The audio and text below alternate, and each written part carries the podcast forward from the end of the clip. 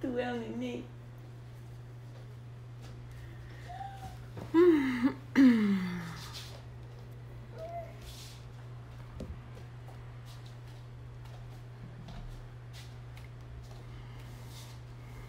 Oi, Ed, Cleverson, Duda. Oi, Silvana. Oh, meu Deus do céu. Bem-vinda. Amanda, Jaque. Como é que eu dou a cena aqui? Samara, nega. Perguntar se tinha. Cá estamos. Cá estamos. Oi, Paulo, Regis. Oi, Mina, empreendedora. Mi Medeiros. Ah, quem será das minas da Libertar Estética que entraram? Será que é a Su? Oi, Wagner. Tudo bom? Carol. Oi, Thay. Bem-vinda, nega. Bem-vinda. Que gostoso te ver. Luciane. Tamara. Oh, meu Deus, você quer participar, neném? Oh, vem cá. Vai lá com a mamãe. Vem cá, tô com bico. Sono, bico. Será que não pode ser sono? Acabei de acordar. Oi, gente bonita. Chegando no Insta da mamãe pra gente fazer uma live de Páscoa. Oi. Oi, aqui o peito, ó. A gente vai logo conversar mais, tá bom? Vai com o pai, então. Ai, como eu sou linda. Tá com cara de sono, né? Acabou de acordar. Talvez seja isso também. Faz pouco, né, Preto? Que você acordou. Lindeza. Lindeza. Oi, Márcia. Oi, Gi. Muito bem, muito bom. Oi, Ju, Gilmara. Ah, tô morrendo de saudade do Jornal do Almoço. Aliás, tô morrendo de saudade de um monte de coisas, né? E é gostoso que eu gosto de ver as pessoas e, e toda semana ali na quinta-feira faz uma grande diferença pra mim. Es- ontem a gente gravou pra, pra passar no Jornal do Almoço, não sei se vai hoje, se vai sábado, vamos ver. Mas assim, foi 15 segundos a participação, não deu pra matar nenhuma saudade, sabe? Foi coisa rapidinha mesmo. Oi, João. Obrigada, Anne. Valeu. Oi, Felipe. Oi, Paula. Legal ver vocês. Então tá, vamos, vamos começar. Ah, Mari Cavalieri, tá tão linda, grávida, nego. Oi, Aline! Oi, Rose! Ah, que massa, que massa. Quando acabar a quarentena, precisamos de uma live de uma semana. Aham, totalmente, né? Muito bem. Ó, o Felipe Paludo. E aí, nego, como é que vocês estão? Oi, Roger. Bom, legal. Gente, se vocês quiserem mandar comentários, perguntas, estamos por aqui, né? Quero agradecer muito o nosso companheirismo de sempre, toda sexta-feira, dessa vez é sexta-feira santa, né? E com tantas imensas reflexões. Para mim, eu sou uma pessoa que vive em reflexão, vive em processo de mudança, sempre fui uma grande apaixonada pelas crises e tenho ah, visto que ah, sempre percebi na minha vida né, que as angústias elas são muito úteis. Então nesse processo não teria como ser diferente. E a minha principal angústia agora é conseguir estar perto, literalmente, das pessoas. Mas aqui já é muito gostoso. Então tá, hoje eu pensei em começar ah, com um tema que é assim, ó. Faz mais ou menos o que? Umas três semanas eu tive um sonho. E aí eu sonhei que. Eu sonhei com um caderno, um livro, caderno, que tinha uma fala do livro de Isaías da Bíblia abrindo um caderno ou um livro de São Francisco de Assis. E aí eu acordei com aquilo na cabeça, e para mim os sonhos eles é, assim, são sempre um, sei lá, um sinal, uma conversa do inconsciente. Eu adoro esse assunto, né? Aí conversei com o Fernando, que é um amigão meu que é super entendido dessas coisas de, de espiritualidade e tal. Ele falou: ah, dá uma olhadinha no caderno de, né, no livro de Isaías. São Francisco de Assis também tem muitas mensagens legais, me mandou algumas orações. E aí eu fui na internet e encontrei algumas, como se fossem assim, orientações de São Francisco de Assis. E uma delas, oi Jéssica, oi Cris, oi Bartira, tudo bom? Ele diz o seguinte: Tome cuidado com a sua vida, talvez ela seja o único evangelho que as pessoas leiam. Então, assim, quando eu li essa frase, tome cuidado com a sua vida, talvez ela seja o único evangelho que as pessoas leiam, eu fiquei ahn, impactada, porque e foi a frase que de todas as coisas que eu li mais ficou pra mim, né? Fiquei reflexiva sobre aquilo, porque eu sempre pensei, sempre refleti profundamente sobre o tipo de exemplo que a gente é, né? É, em tipo de é, com a convivência, a gente sempre deixa uma memória, né? A gente sempre deixa um registro. Eu tenho algumas histórias disso, porque eu tenho a empresa, a empresa faz 10 anos esse ano, né? E a gente está agora na turma 75 do nosso life presencial. E agora está sendo online que a gente está criando um outro, um outro jeito de, de interagir. E genial, porque já vou lançar live online. Claro que a abordagem presencial vai continuar na minha vida sendo indispensável, porque eu realmente amo essa parte. Aí eu tava na turma 19, então faz um tempo, sabe? E na turma 19 houve uma cena. Então, assim, lá no escritório, onde era a empresa, tem uma cozinha que tem uma adega muito bonita. E na época que eu fiz o projeto, eu achei legal colocar a adega porque eu achava bonito. E muito embora eu não beba, né, não seja uma pessoa que tem esse hábito de jeito nenhum, sou bem careta. E aí, mas tinha adega porque na parte da arquitetura, quando eu ajudei a fazer o projeto, eu adorei aquilo e achei que ia ficar bonito. E essa tinha sido de fato a minha análise mais superficial sobre a escolha de ter uma adega no escritório. E aí, no primeiro intervalo de curso, um participante que estava na sala saiu da cozinha e veio falar comigo. E ele me disse assim: Vá, é, eu gosto, tô gostando muito. É, essa primeira parte foi muito legal já. Acredito que o curso vai servir muito para mim. Mas eu acabei de ir para a cozinha e saí da cozinha um pouco chateado, angustiado, porque o que eu vim resolver aqui tá numa parede inteira do teu escritório da cozinha, né? Na cozinha do escritório porque eu tenho problema com bebida, eu vim aqui para resolver essa questão com alcoolismo e tem um monte de vinho ali. E eu tô agora aqui pensando se eu tô no lugar certo ou não, enfim.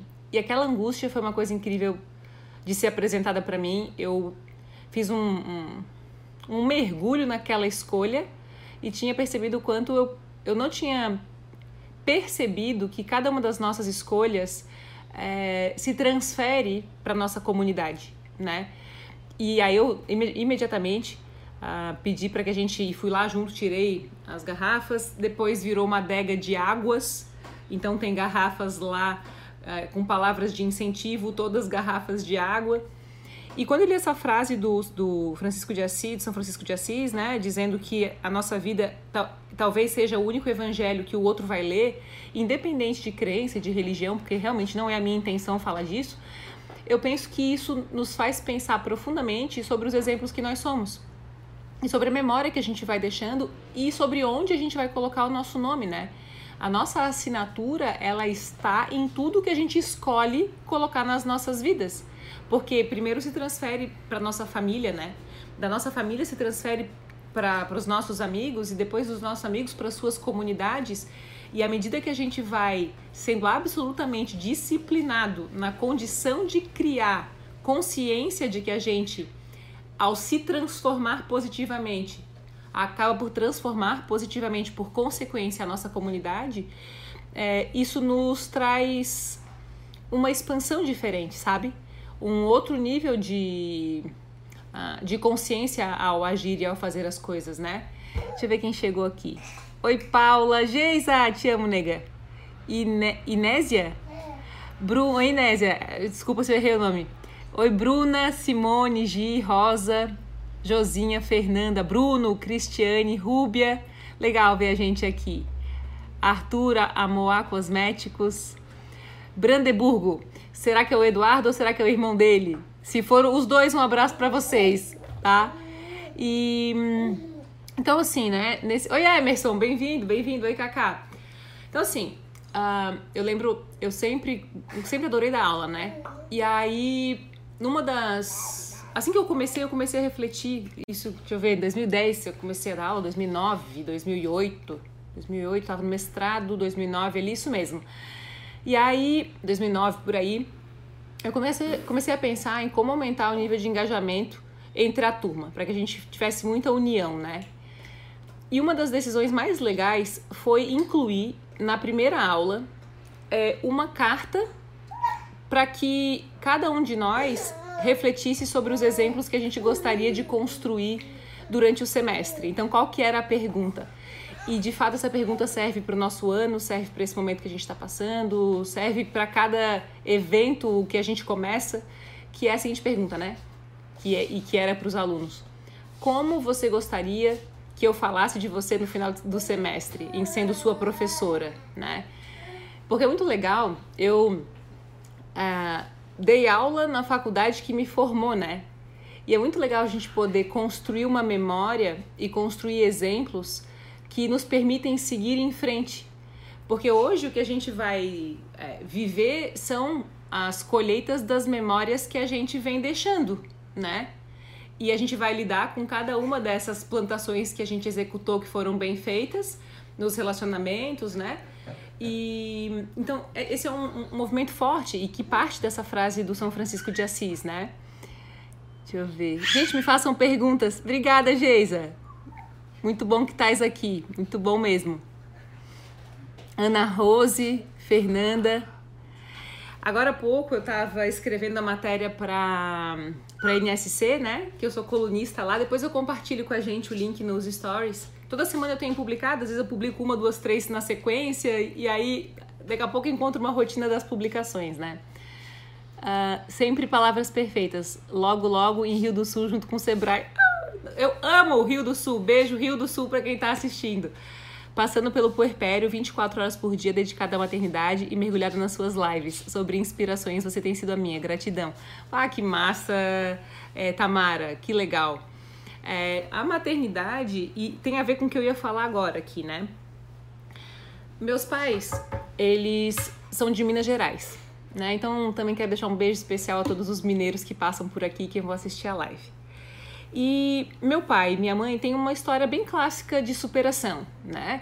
Ah, não vieram de famílias com, com assim, abastadas, ao contrário. Né? Meu pai foi o cara que passou fome, ah, dinheiro super contado na família da minha mãe também. E naquela origem e daquele contexto inicial, eles podiam duas opções. Eles podiam se conformar e manter aquela realidade ou eles podiam querer mais, né? E isso fizeram, né? A minha mãe sempre teve em mente, e um dos aprendizados que eu levo para minha vida a partir dela, é que a família é onde tudo começa. Que se a gente tivesse essa capacidade de, ao escolher com quem conviver, devotar-se a investir recursos, tempo, amor na família, isso se expandiria né, aos demais por consequência. Eu adoro esse pensamento né? Talvez o Júnior dissesse essa frase em, em, é, ao ter aprendido com a minha mãe de que o micro se reproduz no macro. Se eu começo bem na família, isso se expande à comunidade. E o meu pai, esses tempos eu fui conversar com ele, meu pai sempre lava a louça do almoço. Então a gente sai da mesa, todo mundo leva a louça para lá, vai para a sobremesa e meu pai começa a lavar a louça. É o momento dele com a cozinha. E aí, de vez em quando eu me encosto do, do lado dele para filosofar, né? E aí eu perguntei pro meu pai, é, assim como eu sei que para minha mãe felicidade é família, eu perguntei para ele do que, que a felicidade é composta, né? Eu queria até perguntar pra gente, né? O que, que é ser feliz, né? Para mim, felicidade é, a, é assim, é estar em comunhão com a evolução. Eu não faço questão da alegria, eu faço questão da, da felicidade de me perceber crescendo, né? E aí a alegria ela vem a mais, né? É um presente que a vida nos traz. E aí meu pai, quando eu perguntei para ele sobre a felicidade, ele me disse que eu deveria saber. Eu já contei essa história aqui, é, não sei se recentemente, mas ele disse que para ser feliz a gente tem que ter uma vida simples e que no momento em que eu aprendesse a viver com um salário mínimo, que eu seria capaz de desfrutar do que viesse para além, sem que isso me aprisionasse, né? para que, em não dependendo das coisas, eu pudesse desfrutar delas e não me tornar prisioneira.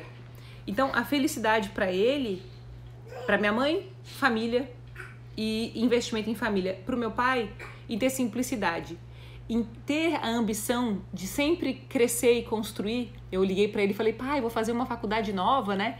E ele, que coisa boa, tem que sempre aprender. E essa sempre foi uma lição dele para mim, estuda, né?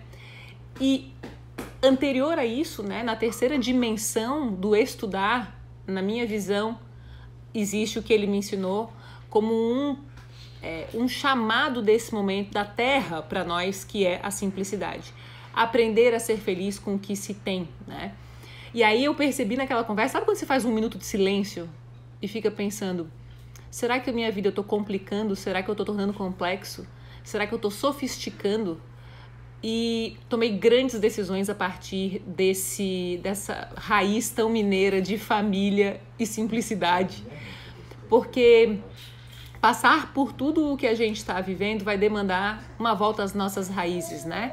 e um recobrar de noção de que é dentro de casa e que é com simplicidade é que a gente vai encontrar a felicidade, né? Então hoje eu vejo assim, vejo o João Ricardo ali, vejo o Ricardo e penso, cara, cheguei lá, né? Comecei pela primeira coisa da minha família, que é a coisa de investir na gente, assim, né? De investir o nosso tempo, a nossa atenção. Trabalhar é animal, é bom demais. É tão bom quanto várias coisas. Mas para dar suporte ao nosso crescimento, né? E para e para cada um dos nossos passos, a família é onde tudo começa. E dentro de casa tem que ter simplicidade, né? A gente precisar muito das coisas pode nos aprisionar nelas, né? Então as minhas reflexões sempre foram, desde que meu pai falou isso, faz, eu estava grávida e eu tomei decisões importantíssimas a partir dessa conversa, porque eu quis e continuo querendo cada vez mais simplificar meu estilo de vida, para que eu precise do que eu já tenho para ser feliz e que o que venha depois seja presente de divino, né? Deixa eu ver o que vocês estão me, me passando o Fernando aqui, por isso o Papa escolheu Francisco para estar perto dos pobres e liderar pelo exemplo. Olha que interessante. Vamos ver o que vocês estão me passando aqui. E sabe, estava falando isso aqui tudo, né, Tamara? Porque o João Ricardo me encorajou a essa liberdade, sabe? Talvez a realidade nos torne prisioneiros porque a gente depende de coisas quando esquece que é de dentro da barriga e com quem a gente escolhe conviver que a gente vai construir toda a realidade Hoje de manhã eu estava conversando com o Ricardo, eu falei, vida, vamos, vamos construir o nosso planejamento para os próximos anos e tal. Porque eu, eu, eu, tenho essa cabeça, né? Eu sempre fico pensando assim, o que, que essencialmente é indispensável, independente do que aconteça. E vamos planejar a partir disso, daqui um ano, dois anos, o que, que a gente vai fazer. Eu tenho aqui em casa, e até posso sugerir, deixa eu compartilhar com a gente para vocês verem.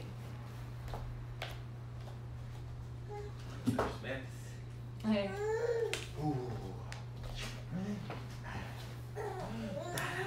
fui ali pegar o meu cartaz de metas. Eu tenho três desses cartazes aqui, três iguais. Um no escritório, um em casa e um debaixo do computador, do teclado, né? Porque a todo momento é muito legal e esse aqui é o meu planejamento de 2023. Então, quando eu fiz, né, eu fiz sabendo e olhando para cinco anos à frente. E aqui tem todas as áreas da vida, né? tem relacionamento amoroso, tem família, tem trabalho e carreira, tem a minha vida financeira, equilíbrio emocional, espiritualidade, hobbies e lazer, autodesenvolvimento, contribuição social, amigos, vida social e amigos. E em cada uma dessas áreas, quando a gente reflete e pensa sobre o futuro, isso ajuda, sabe? A gente a entender quais são as decisões mais importantes para agora. Mas não adianta sem antes revisitar é, princípios. Tá gargalhando, filho? Tu tá? João Ricardo rouba todas as cenas, né?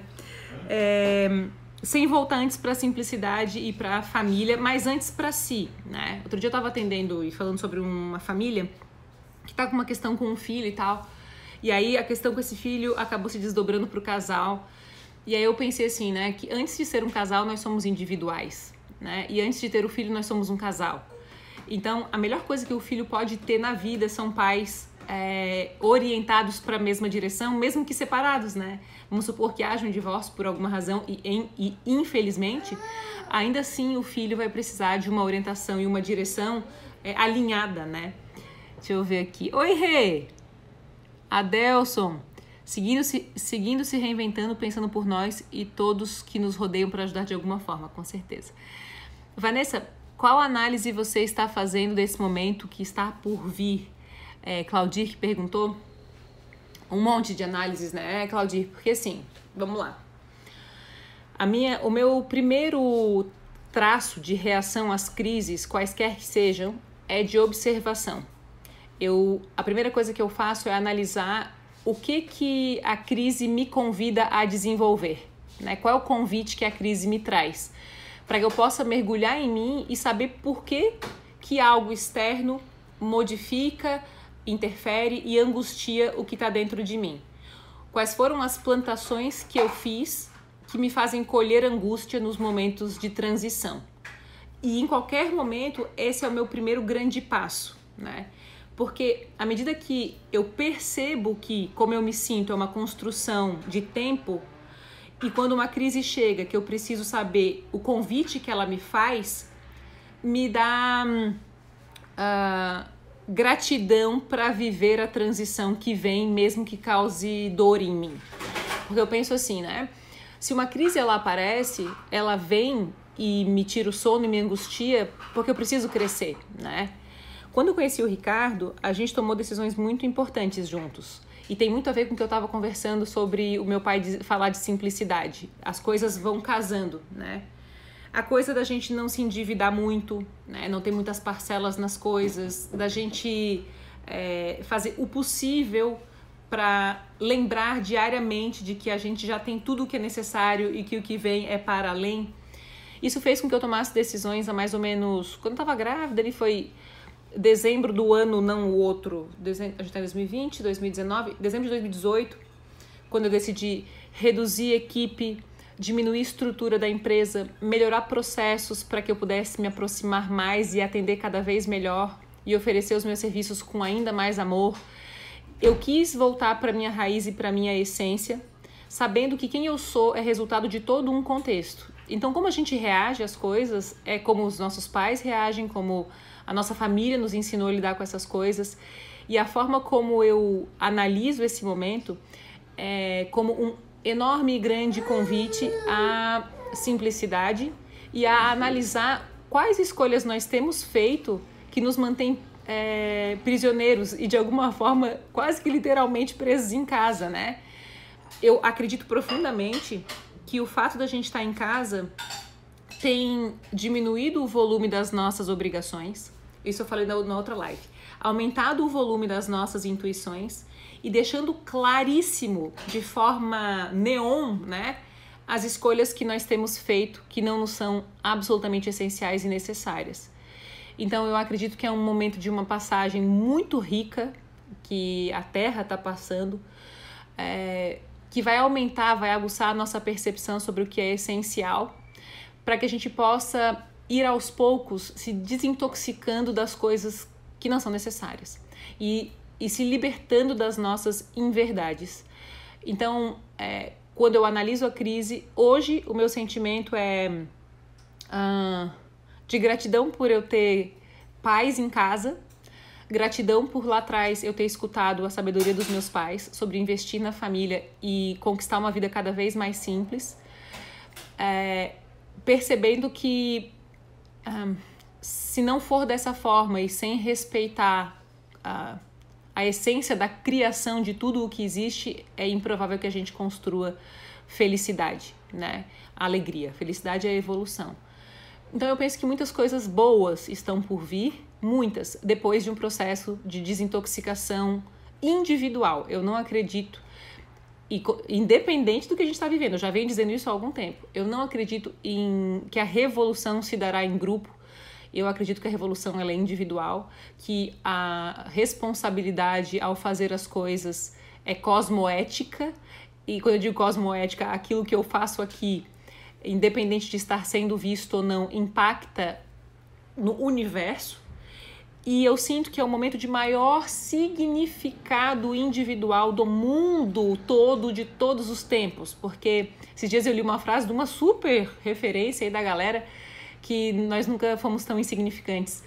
E para mim é o oposto total. Eu falei, vou gravar um vídeo, vou mandar para ela, porque para mim nós nunca fomos tão significativos, tão poderosamente necessários e nessa imensa reflexão sobre a revolução humana individual é que a gente vai conseguir, ao lembrar de priorizar como a gente se sente, as nossas escolhas, é, enfrentar de uma vez por toda as nossas inverdades, o quanto isso vai ser capaz de promover qualquer mudança quando eu for capaz de atuar cosmoeticamente, do micro para o grande macro, saber que de fato a minha vida é muito significativa e não porque é, eu vou impactar diretamente no outro, mas porque eu sei que se eu não fizer por mim, ninguém mais vai fazer, né? É, porque a gente precisa usar o nosso tempo desenvolvendo a nossa autonomia, a nossa independência, para sobrar para aqueles que não têm condições de refletir de forma consciente como a gente tem, né? Não sei se ficou claro. Um, que mais? Obrigada, Rúbia. Vá, mas você não acredita que a sua natureza é buscar sofisticação? Como você faz esse contraponto? Pergunta, não entendi bem, Mari. Um, eu penso que a minha natureza é, é bastante simples. Eu acredito na beleza, né? Eu tava, comecei a assistir, como é o nome do, da minissérie ali? É, C.J. Walker. C.J. Walker?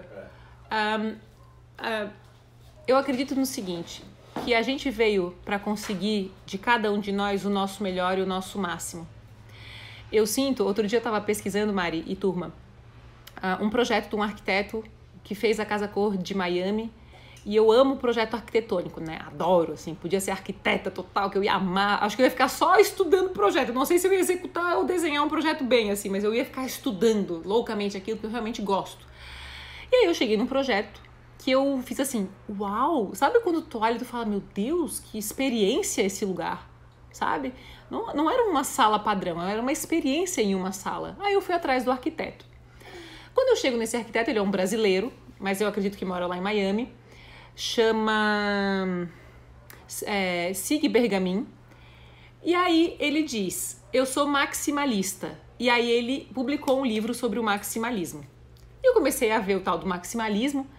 E esse maximalismo é o oposto do minimalismo é, no, do, da seguinte forma: lá eles entendem que mais é mais e não que menos é mais. E aí eu comecei a refletir que, na realidade, o meu jeito de enxergar a vida é conseguindo o máximo no mínimo. Tu entende? Tipo assim, e ontem, anteontem eu fiz uma live e eu falei sobre isso.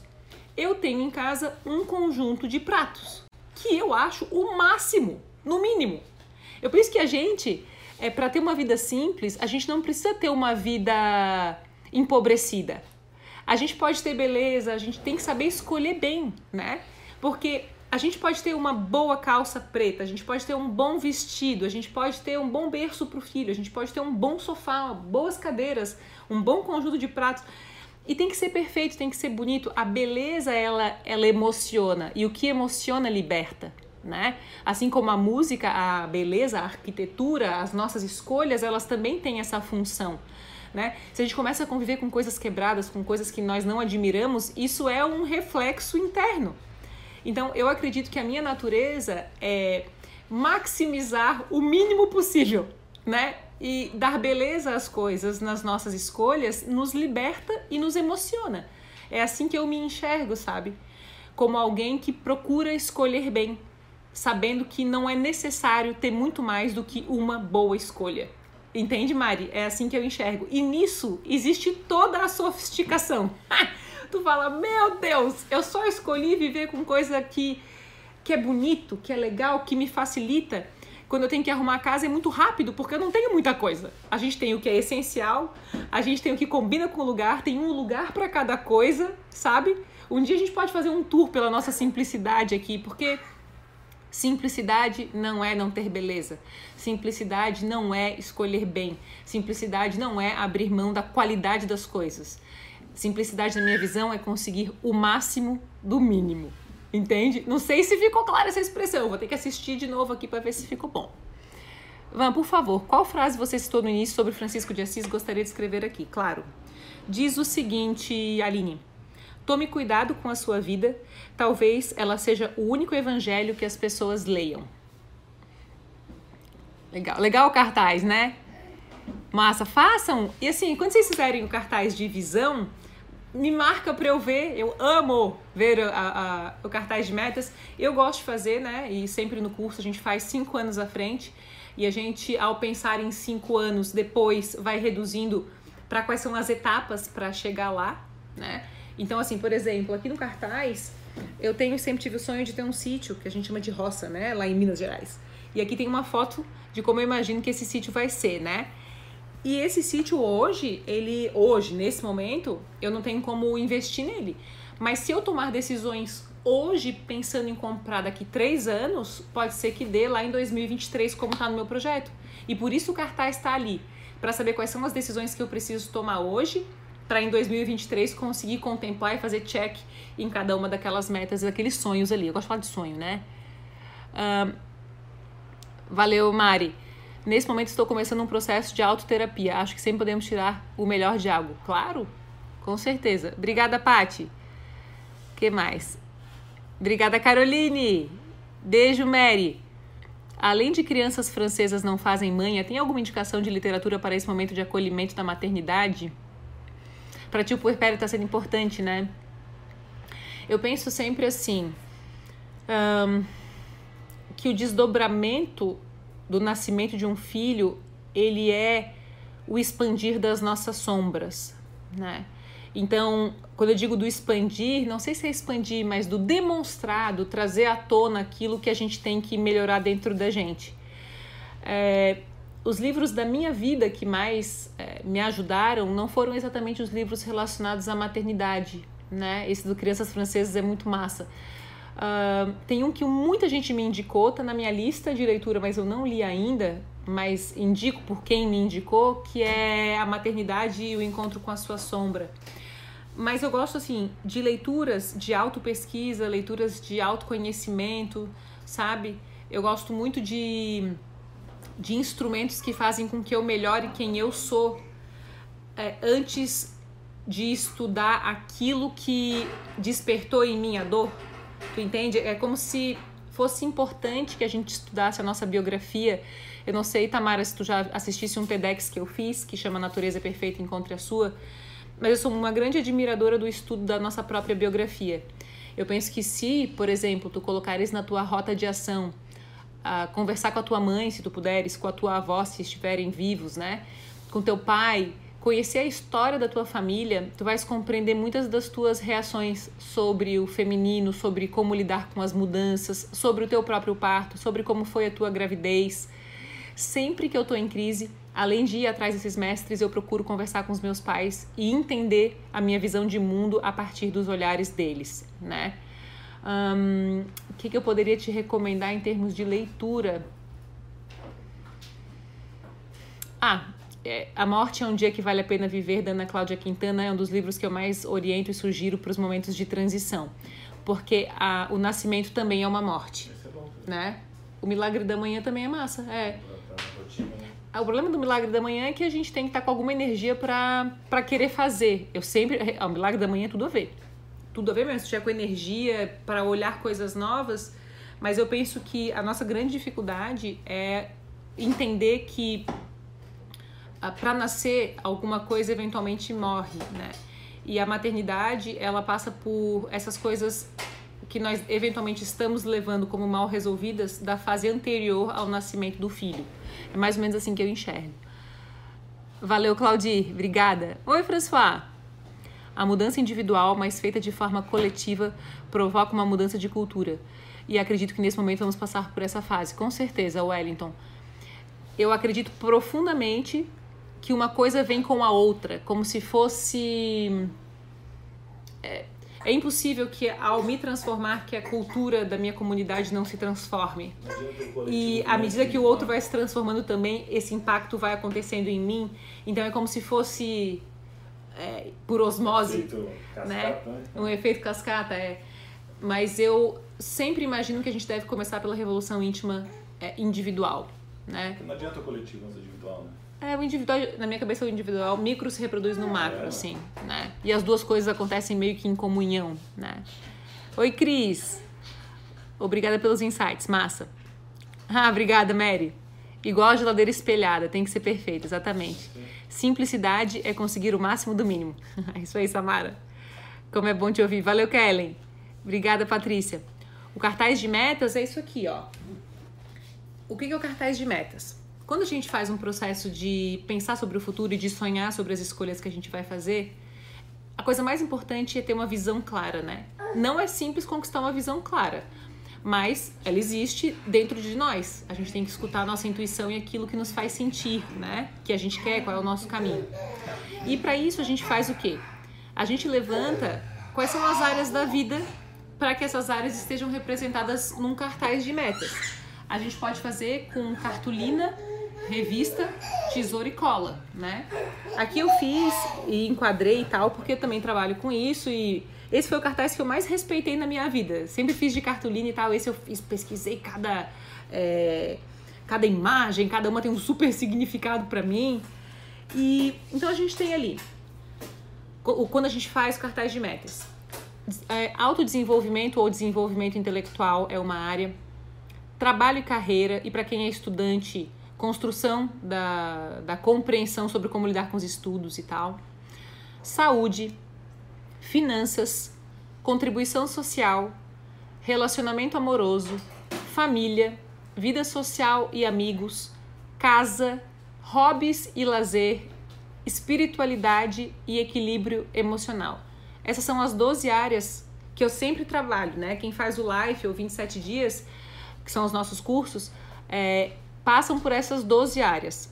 A análise do significado, porque quando a gente vai estabelecer metas, é importante a gente saber o que, que aquela área significa pra gente. O que, que representa o ideal daquela área, né? E quais são os sonhos que durante a vida a gente gostaria de realizar e que são passíveis de realização nos próximos cinco anos, né?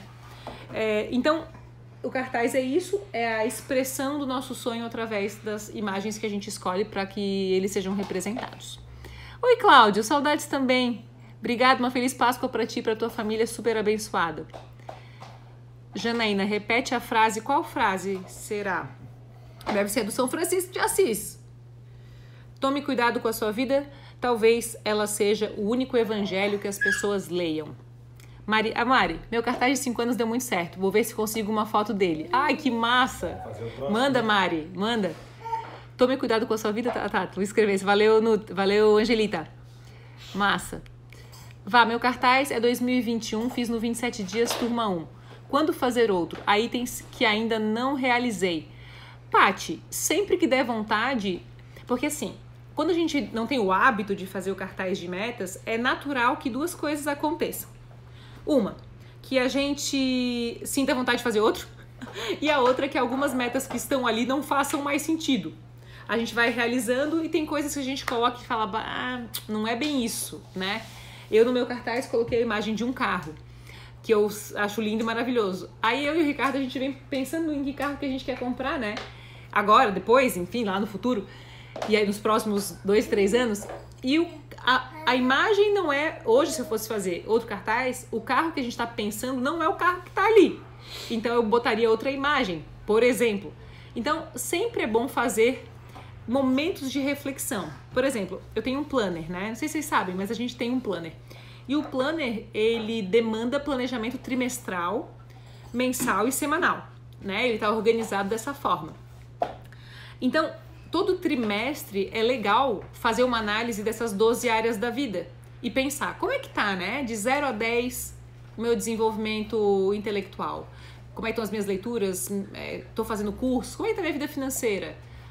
É, como é que tá meu relacionamento amoroso? Para que eu sempre deixe é, em atenção né, as áreas que demandam manutenção do carinho e as áreas que demandam aumento do meu carinho, né? Legal.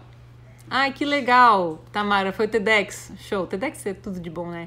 Tá lendo o Milagre da Manhã? Ó, oh, coincidência, né? Valeu, Ricardo, ela disse. Que massa. O Milagre da Manhã. Eu estou nesse momento de transformação. É isso aí, Mary. O, a transformação, por mais dolorida que ela possa parecer, ela leva a gente à confusão. E estar confuso é uma das melhores notícias que a gente pode dar para as nossas vidas porque finalmente novas oportunidades serão vistas, serão procuradas, né?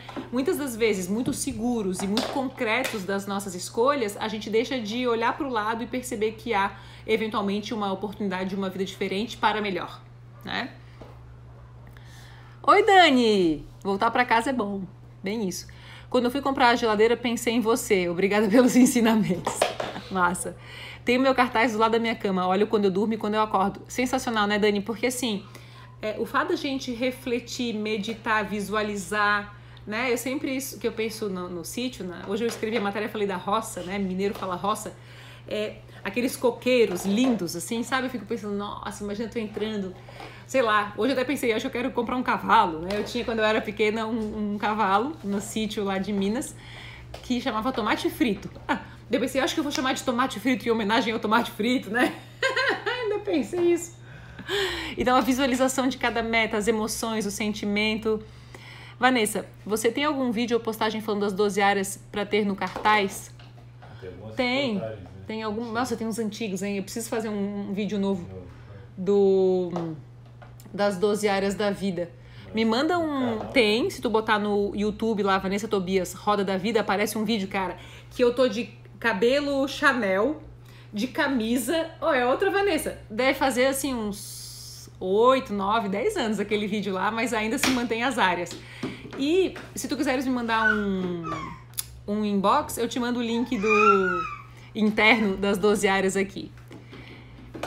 Ah, exatamente, Vá. Há coisas que não fazem mais sentido. Obrigada pela explicação. É isso aí. Que legal, eu faço a roda da vida. Top, Tiagão. Muito boa ferramenta quando feita de maneira correta. Uma boa dica, roda da vida. Massa. Alma bonita e coração abençoado. Sempre sábia com suas palavras. Saudades. Te amo, Andréia. Tu ainda bem bota um Andréia Coelho 27. É muito amor, né? People, então é isso. Eu quero desejar um bom final de semana.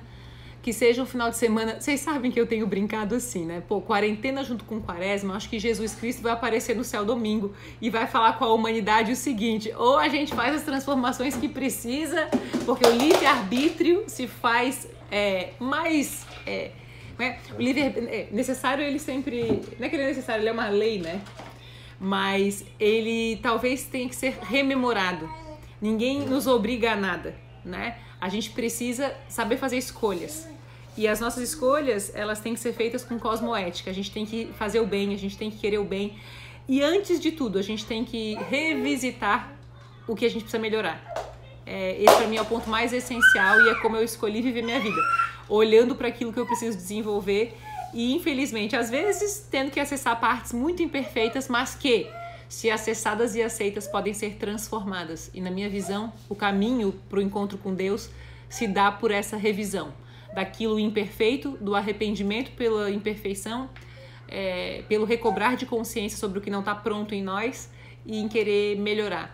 E em melhorando, se dedicar a um caminho voltado para o bem. Né? E aí a nossa vida vai ter é, valido a pena. A gente vai ter cumprido diariamente a nossa missão. Missão é uma coisa que a gente cumpre diariamente. E a minha é crescer, a minha é evoluir, a minha é mergulhar profundamente naquilo que eu ainda não conheço sobre mim, que eu ainda quero descobrir, conhecer, confessar, para que eu possa me aproximar de Deus, né? Ah, que bom, Mary, que bom. Caminho para Deus é para dentro. Total. Feliz Páscoa para vocês, sua linda família. Amo você, vá. Obrigada. O amor é recíproco, tá? Valeu, João. Então, assim, uma feliz Páscoa. Contem sempre comigo.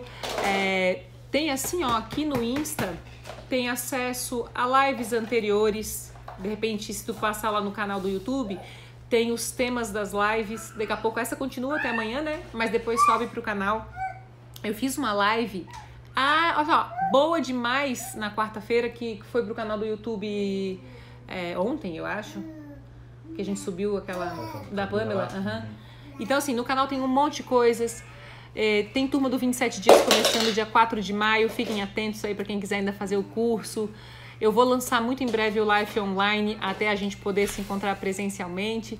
Mas eu quero agradecer porque sempre que eu tenho que na sexta-feira vir aqui para conversar com a gente, eu tenho que parar para perceber e para organizar o que eu aprendi durante a semana. Então eu agradeço por a gente se promover essas reflexões, tá bom? Um beijo. Ah, a Pamela aqui, ó, lá da Movapre. Não foi animal a live? Eu amei, amei, tá? Foi muito especial. Então, um beijo carinhoso, uma feliz Páscoa e que cada um de nós possa é, expandir, crescer e lembrar assim, ó, nada nos acontece que a gente não tenha condições. É, eu falei isso na, na, na, na live da, da Pamela ali, que compaixão é quando nos lembram de que nós temos condições de recuperação. Nós temos estrutura, consciência, nós temos conhecidos, família, amigos, quem quer que seja, para que possa nos ajudar treinando a gente diante dos momentos em que a gente precisa crescer. Então, uma coisa é fato, qualquer que seja a crise que aparece, nós temos o recurso para lidar com ela, tá? Um beijo. Um bom, valeu Andréia. Beijo em todos. Uma boa Páscoa, tá? E semana que vem na sexta-feira a gente tá aqui. Beijo. Ah, eu sempre boto essa tela aqui errada. Encerrar.